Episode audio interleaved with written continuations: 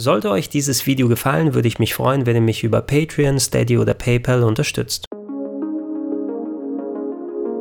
Schönen guten Tag und herzlich willkommen auf rpgheaven.de.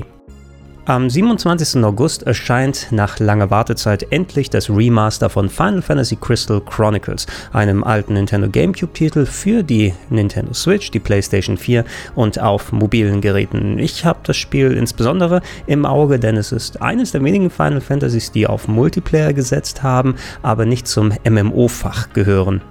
Als Action-RPG wäre Crystal Chronicles eigentlich prädestiniert gewesen, auf dem GameCube zu laufen. Schließlich hatte die Hardware ja vier eigene Controller-Ports. Allerdings war die Einstiegshürde für die Mehrspielerfunktion relativ hoch, denn es reichte nicht nur, eine Ausgabe des Spieles und einen Controller zu haben. Damit konnte nämlich nur Player 1 spielen. Je mehr Leute dazugekommen sind, die mussten jeweils einen eigenen Game Boy Advance inklusive speziellem Anschlusskabel nutzen, um mitmachen zu können.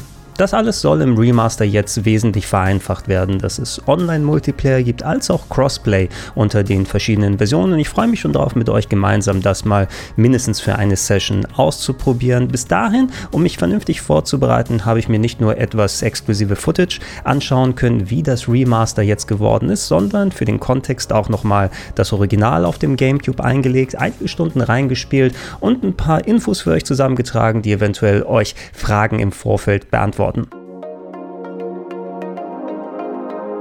Reden wir doch zuerst ein bisschen über das Original. Das kam bereits 2003 heraus und da hätte man sich damals schon denken können, dass ein Gameplay-technisch ein bisschen was anderes erwartet, denn hauptverantwortlich für das Spiel war Akitoshi Kawazu. Das ist der Chefentwickler solcher Titel wie Final Fantasy II oder der Romancing Saga-Serie und der bewegt sich ja immer gerne ein bisschen weg von den Traditionen des Japano-RPGs, was so das Storytelling angeht oder die Level-Up-Systeme. Und auch hier kocht Final Fantasy Crystal Chronicles sein ganz eigenes Süppchen es strahlt zwar weiterhin diese typische Final Fantasy Atmo aus, allerdings mit ganz eigenen Charakterklassen und Locations. Es wird eine Geschichte erzählt, aber das rückt im Hintergrund gegenüber der Gameplay-Komponente und durch den Fokus auf das Multiplayer-Game. Es ist zwar eine Singleplayer-Variante vorhanden mit Computerassistenz, allerdings bleibt da, finde ich, einiges an Spielspaß auf der Strecke, als wenn man es mit mehreren Leuten gemeinsam spielen würde.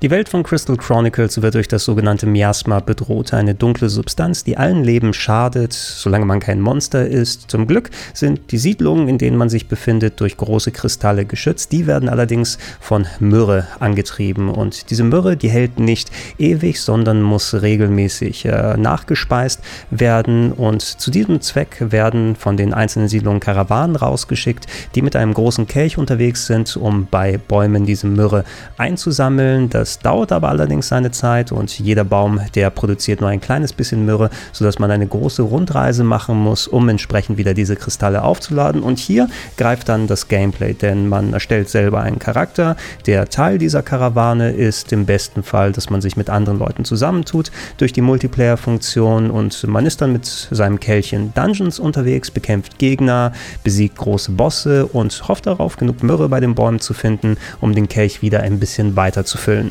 Der Kelch ist dabei vor allem spielerisch ein zentrales Element, denn da wird nicht nur die Myrrhe drin gesammelt, sondern er bildet innerhalb der Dungeons auch eine Art Schutzkreis, der das Miasma von euch fernhält. Das heißt also, wenn ihr keinen Schaden nehmen wollt, dann bleibt am besten innerhalb des Schutzkreises und da sich der Kelch nicht von alleine bewegt, muss einer von euch im Mehrspielermodus der Kelchträger sein und äh, bestimmen, wo es gerade hingeht, während die anderen sich darum kümmern, die Monster zu besiegen, Items einzusammeln oder verschlossene Wege zu öffnen. Wenn man im Singleplayer-Modus spielt, dann kann man natürlich nicht gleichzeitig diese ganzen Aktionen machen und den Kelch tragen, wobei man eigentlich drüber nachdenken sollte, warum gibt es nicht so eine Art Rucksack-Variante des Kelchs, sodass man automatisch ihn überall mitnimmt. Ähm, dafür wird euch stattdessen von der KI ein Mogri zur Seite gestellt, der den Kelch für euch schleppt, ihn in eure Laufrichtung mitnimmt und äh, solltet ihr später euren Charakter weitergebildet haben, sogar mit Combo-Attacken euch unterstützt.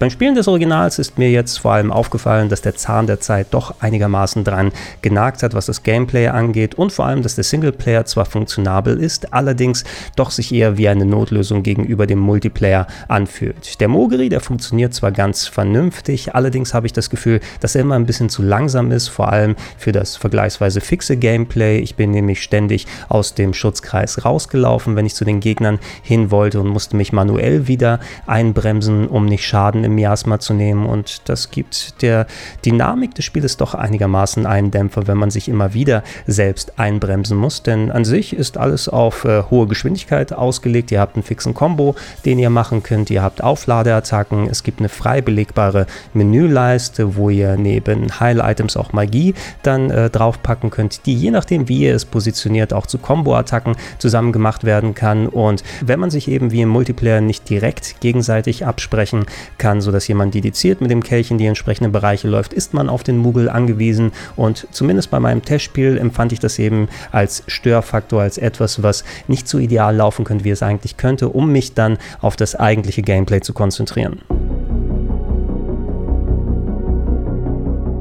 Schauen wir dann doch mal auf die Footage der neuen Version und das signifikanteste Upgrade ist natürlich erstmal die Technik, denn wie der Name es schon sagt, wir haben es mit einer Remastered Edition zu tun und keinem Remake. Ihr solltet also jetzt nicht erwarten, dass da komplett neue Polygonfiguren und Locations dafür gemacht wurden, sondern dass alles noch auf dem GameCube Original basiert. Allerdings die Auflösung hochgedreht wurde. Es gibt jetzt einen 16 zu 9 Bildausschnitt. Es gibt ein paar zusätzliche Annehmlichkeiten, dass jetzt jederzeit eine Minimap eingeblendet werden kann. Da wo jetzt mehr Platz ist durch das 16 zu 9 eine sehr praktische Sache. Allerdings heißt es auch, dass eben manche der Texturen für heutige Verhältnisse ein bisschen dumpf und matschig wirken. Das ist jetzt erstmal ein kleiner Blick. Für einen richtigen Vergleich müsste ich es erstmal dann richtig spielen und schauen, wie sich das mit alten und neuen Locations verhält. Es sieht einigermaßen vernünftig aus, aber eventuell wäre heutzutage ein klein bisschen mehr noch gegangen.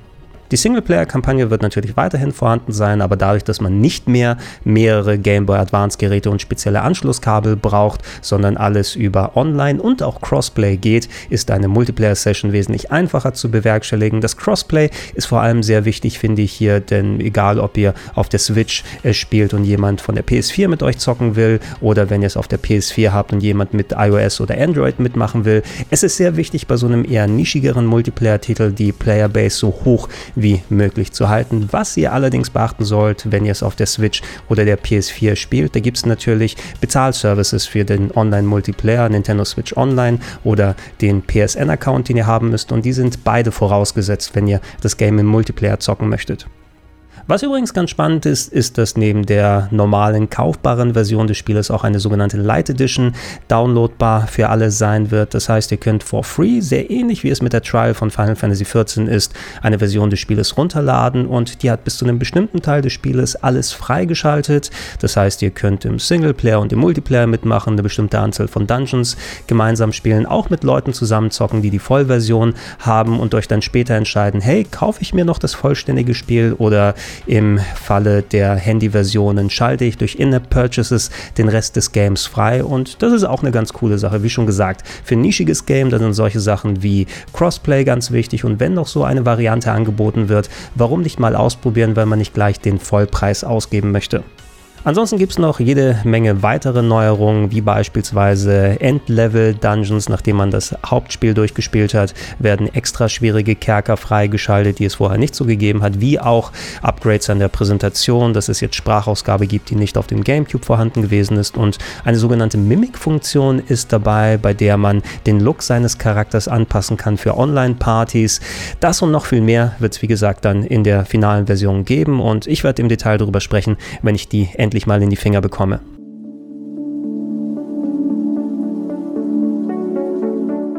Das wird, um es nochmal zu wiederholen, am 27. August sein. Da kommt die Remastered Edition für PS4, für Switch und für mobile Geräte raus. Sollte ich es ausführlich vorab zocken können, dann versuche ich ein umfangreiches und ins Detail gehendes Video für euch vorzubereiten. Sollte ich es erst zum Launch zocken können, dann hoffe ich, dass ihr auch ein bisschen Zeit findet, damit wir eine gute Mehrspieler-Session an den Start bringen. Ich habe ja ein bisschen Blut geleckt durch Final Fantasy XIV und äh, jetzt auch durch das Spielen der Originalfassung und möchte gern sehen, wie sich das jetzt in der aktuellen Version äußert. Und wer weiß, vielleicht ist es ja was, was wirklich gut funktioniert und den Weg ebnet für mehr Final Fantasy Multiplayer-Geschichten in der Zukunft. Das sollte es erstmal gewesen sein zu Crystal Chronicles. Äh, solche Videos wie das hier und noch mehr Content wie immer regelmäßig auf rpgheaven.de als auch Podcast-Versionen unter anderem auf plauschangriff.de und in den Gedankensprung-Feeds. Da gibt es ja zuletzt wieder mehr alte Plauschangriff Classics, unter anderem den zu The Legend of Zelda, der nach über zehn Jahren, wo wir das Original aufgenommen haben, wieder